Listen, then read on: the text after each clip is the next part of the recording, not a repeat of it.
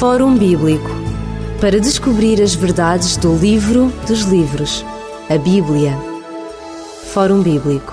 Queremos, no início deste programa do Fórum Bíblico, agradecer a presença, em primeiro lugar, da Ruth Mesquita, que está connosco no estúdio e que nos vai falar de mais uma mulher da Bíblia, uma mulher famosa. E queremos também dar as boas-vindas a todos aqueles que estão a ouvir este programa. Para si, que está em casa e que pode estar tranquilamente a ouvir e a desfrutar deste programa, ou para si que vai no seu carro, desejamos que neste momento eh, realmente a bênção de Deus possa estar consigo, onde quer que esteja, porque vem aí mais uma história de uma senhora da Bíblia e já sabe, cada vez que uma mulher na Bíblia aparece, uma verdade importante vai ser revelada. Vamos descobrir quais são as verdades que hoje nós vamos aprender no livro de Esther. Nós sabemos, uh, Ruth, que Esther é um dos livros do Antigo Testamento, e, mas talvez as pessoas não saibam quem foi esta personagem. Quem foi Esther? Aliás, ela mudou de nome, ela não se chamava Esther, ela Exatamente. tinha um outro nome, não é? Antes de mais, um bom dia a todas as pessoas que nos escutam. É um prazer para mim estar aqui esta manhã. E é interessante, uh, realmente o livro de Esther é um livro interessante porque Esther tinha como, portanto, o nome original hebraico Adassa. Isto nós podemos, portanto, também ver, por exemplo, no primeiro capítulo do livro de Daniel, os jovens, portanto, que foram deportados do, de, de, Israel, não é? Também os seus nomes foram mudados, portanto, era, era uma tradição daquela época mudar o nome. Portanto, é interessante que Esther recebeu este nome depois, portanto, de ter sido deportada e o seu nome original era Adassa. Esther, portanto, ela foi uma rainha, uma rainha, uma mulher muito determinada também, uma mulher lutadora, e também uma mulher muito bela. Aliás, ela chegou ao posto que chegou porque a beleza dela era realmente. A Bíblia relata-nos isso. Era uma mulher que tinha uma beleza extraordinária e, e também, de, de uma certa forma, considero a Esther uma mulher também muito inteligente, porque se nós lermos o livro de Esther, vamos ver a forma como ela soube portanto, operar para conseguir o desígnio dela, portanto, que é o, o ponto principal do livro de, de Esther. Exatamente, e ela é a primeira-dama de uma grande potência, não é? É como se fosse hoje a primeira-dama dos Estados Unidos, ela é a primeira-dama da Medo-Pérsia, que é, era, era a grande potência da, daquela altura. Ora, mas o, o, livro não tem apenas Esther como personagem principal, não é? Tem outras, tem outras personagens importantes que entram no, no livro de Esther. Quais são elas? Portanto, uh, sabemos que eh, Esther era prima, portanto, de Mardoqueu. Uh, a Bíblia diz-nos que o facto de ela não ter pai nem mãe, este primo recolheu a Esther e ela era como se fosse uma filha, portanto, uma filha adotada. Mardoqueu também é um dos protagonistas deste livro, uh, porque é um homem também que, num certo período na história, entrou e desempenhou um papel muito importante.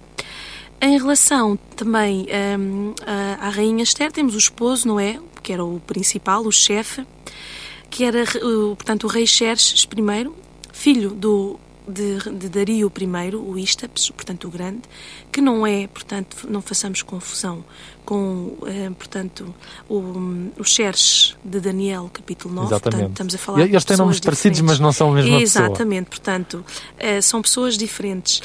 Eh, esta também foi uma personagem importante, não é? O Xerxes I, porque foi um homem também que, de alguma forma, uh, desempenhou um papel muito importante para o desenredo que teve uh, a história do, do livro de Esther. E depois temos a Amã, que, claro, como todas as histórias, tem que haver sempre o mal da fita, não é? Um vilão. Tem que haver um vilão. Exatamente. E, portanto, Amã foi um homem que ele era o primeiro-ministro do rei, portanto, também era o conselheiro, portanto, era um homem que estava muito ligado, portanto, ao ao, ao rei Xerxes e realmente a, a, abaixo do rei era ele logo que estava, portanto era um homem que tinha muito poder. E também tinha uma peculiaridade que era muito negativa e que infelizmente não, não ajudou nada ao povo judeu. Portanto, este homem tinha um sentimento muito, muito negativo em relação ao povo judeu. Aliás, diz-nos que ele era amonita, não é? E os amonitas nunca foram Rivais, grandes, grandes amigos do, do, do povo de Israel. Ora, por que razão é que Amã não gostava de Mardoqueu? Era só por ele ser judeu ou havia outros, ou havia outros motivos?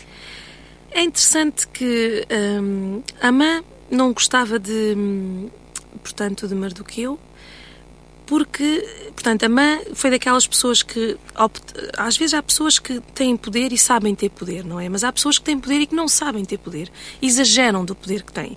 E foi um bocado o caso de Amã. Portanto, ele quando se sentiu que abaixo do rei ele era, portanto, a pessoa mais importante, ele exigia que as pessoas fizessem dele um Deus, assim, entre aspas. Gostava de ser bajulado. Isso, portanto, as pessoas tinham que lhe fazer uma vénia quando passavam por ele.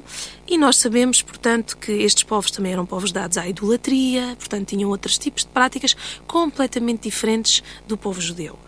E, uh, portanto, a partir do momento em que Amã viu que Mardoqueu se recusava a fazer-lhe essa tal vénia e que se recusava, portanto, ser um idólatra, ele, portanto, não teve vergonha de esconder este sentimento de ódio que teve para com ele e, portanto, começou a mexer-se dentro do poder que tinha, de alguma forma, para o prejudicar. Exatamente. Vou exterminar este fulano. E, e o problema é que este conflito pessoal entre Amã e Mardoqueu vai acabar por afetar terceiros, neste caso é o povo de Deus, e, e todo um povo, ou seja, o facto de Amã não gostar de Mardoqueu vai-se refletir, portanto, no, no povo de Deus. E até que ponto, então, é que este povo vai sofrer com o sentimento de rivalidade existente entre Amã e Mardoqueu. Exatamente.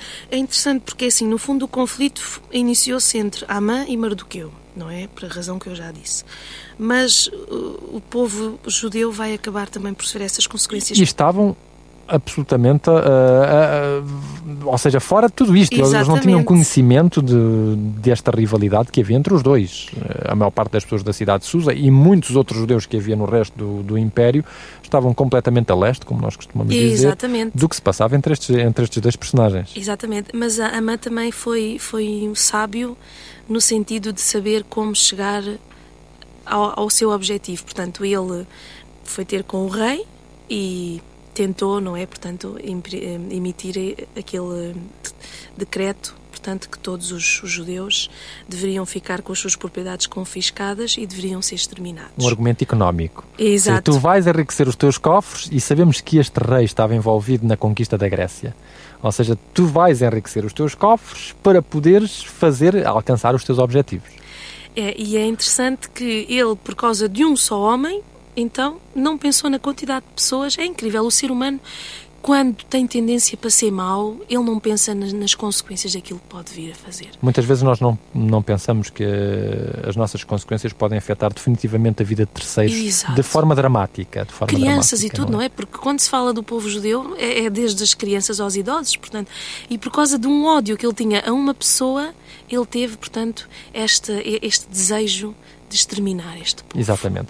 Ora, nós vamos encontrar que apesar, uh, portanto, desta, desta atitude de Amã, Deus vai operar para livrar o seu povo. Qual é a forma que Deus vai utilizar?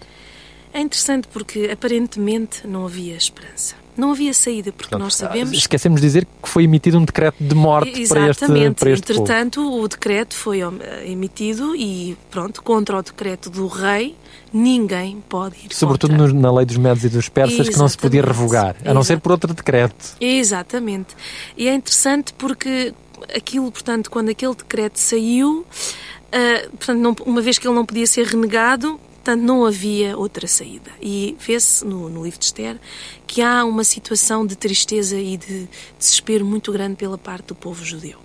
Mas é incrível porque hum, é neste momento que Mardoqueu, portanto, o pai adotivo de Esther, a procura e diz: Olha, quem sabe foi para este propósito que Deus te pôs aqui.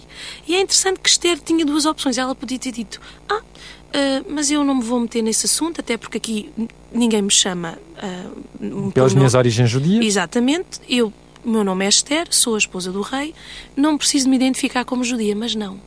Ela assumiu, portanto, as responsabilidades que tivessem que ser para salvar o seu povo. E ela mesmo diz: se tiver que perecer com eles, eu perecerei. Portanto, entre ela continuar a viver ao lado do rei, ser a rainha, ter uma vida feliz, não é? ao morrer pelo seu povo, ela optou pelo seu povo. E é interessante que Deus usou a Esther, portanto, como um instrumento para operar este livramento. E também é interessante que este povo, neste desespero, recorreu rapidamente ao jejum e à oração. Se nós lermos a Bíblia, realmente está lá bem citado ela jejuou, mandou o povo também fazerem o mesmo e recorrerem, portanto, ao poder da oração. E eu acho que uh, muitas vezes nós precisamos também de usar as nossas ferramentas para conseguirmos interceder perante Deus. E por que não o jejum e a oração? Uhum. Mas, mas Esther é uma mulher inteligente, não é? é ela, ela, vai comparecer perante o rei, nós vamos deixar que os nossos ouvintes possam ler um dia esta história, que é uma história magnífica, uma história muito bonita. Ela vai comparecer perante o rei, mesmo com o risco da sua vida, porque uh, era necessário que o rei chamasse uh, a rainha, e ela, ao comparecer sozinha perante o rei, arriscou-se, mas ela vai comparecer perante o rei, vai convidar este rei para um banquete. O rei e a mãe para um banquete. No final desse banquete, ela, vai, vai, ela não vai dizer o que é que quer, portanto, ela. Foi sábia, ela, ela foi, muito, muito sábia. sábia. Por isso eu disse exatamente. no início que foi uma mulher muito sábia e inteligente. Muito sábia. E só da segunda vez é que ela convida novamente o rei e a mãe para o banquete, novo banquete, e eles todos contentes, porque, bom, os banquetes da Rainha Esther deviam, deviam realmente ser, uh, ser qualquer coisa de extraordinário. É aí é que ela revela, para grande choque e consternação do rei, ela revela que ela própria está condenada à morte Exatamente. pelo decreto que ele, rei, assinou, Exatamente. não sabendo o que estava a assinar. Não é? E como é que vai ficar a mãe, afinal de contas, no meio de tudo isto? Eu acho que a mãe não devia estar a, a contar com o que aconteceu. A cara dele deve ter sido uma cara de pânico, porque é assim, uma vez que ninguém sabia que Esther era judia, Portanto, ele, eu acho que se ele soubesse que a esposa do rei era judia, jamais teria feito pressão para, portanto, emitir este decreto. A mãe fica numa situação muito complicada, porque realmente um, virou-se um bocadinho a história ao contrário, porque o rei uh, ficou um bocado surpreendido com aquilo que estava a acontecer, Claro que o rei, entre a mulher que amava e, a mãe, escolheu defender a esposa porque ele tinha um grande amor por ela, que o relato bíblico, bíblico diz-nos isso. Uh, então, o que é que aconteceu? É interessante, e se os nossos ouvintes forem ver na Bíblia, portanto, no livro de Esther, a própria forca que Amã, no seu sonho, idealizou e já tinha, portanto, feita para enforcar Mardoqueu depois daquele édito, foi a própria forca onde ele, um dia mais tarde, foi acabou por ser, acabou enforcado. por ser enforcado.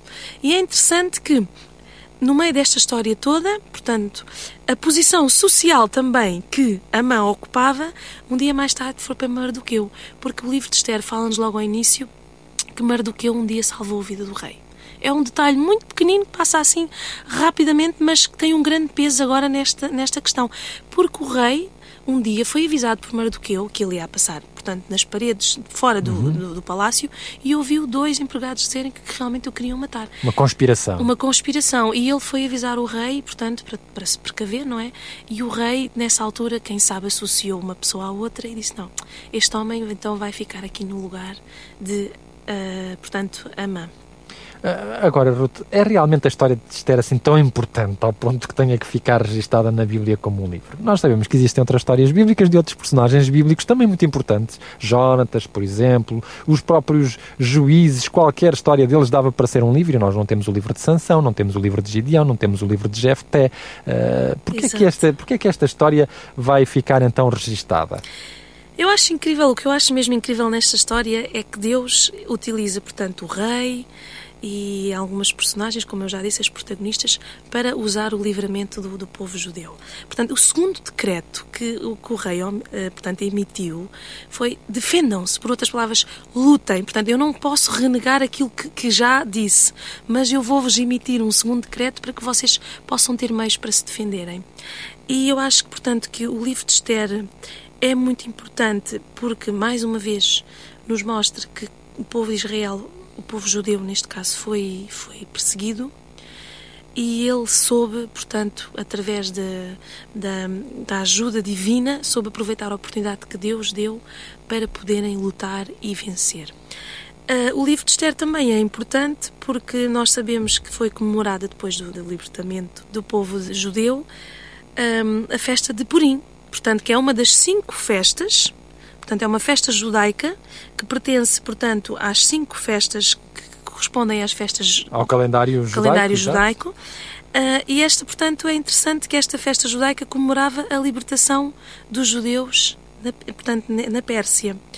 E é interessante porque um, ah, ainda hoje a festa Purim remonta, portanto, à libertação do povo um, judeu nesta época. E eu acho que é incrível que no meio deste, desta história toda, portanto, fica esta festa como memorial.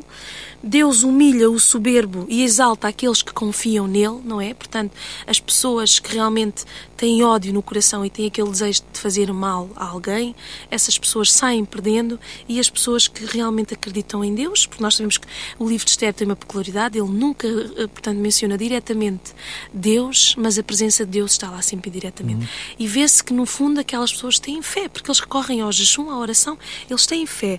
E de uma forma incrível, portanto, Deus libertou o seu povo com, com, uma, com uma nota interessante. Hoje em dia nós acreditamos num Deus que é universal. Naqueles tempos as pessoas acreditavam que Deus, eh, os deuses agiam dentro da área geográfica dos povos eh, que os adoravam. Ou seja, o Deus de Israel nunca iria uh, agir na área geográfica da Medo-Pérsia, porque estava confinado geograficamente ao território de, de Israel. E isto mostra-nos como Deus pode agir na nossa vida, onde quer que estejamos, onde quer que nos encontremos, quaisquer que sejam as situações pelas quais nós passemos. E isto é, é importante para nós, uh, seres do século XXI, que muitas vezes somos muito racionalistas e que às vezes até podemos pensar: Deus não se interessa comigo, Deus não se importa comigo. Ora, quais são então as grandes lições, Ruth, as grandes lições que nós podemos extrair e encontrar neste livro de Esther?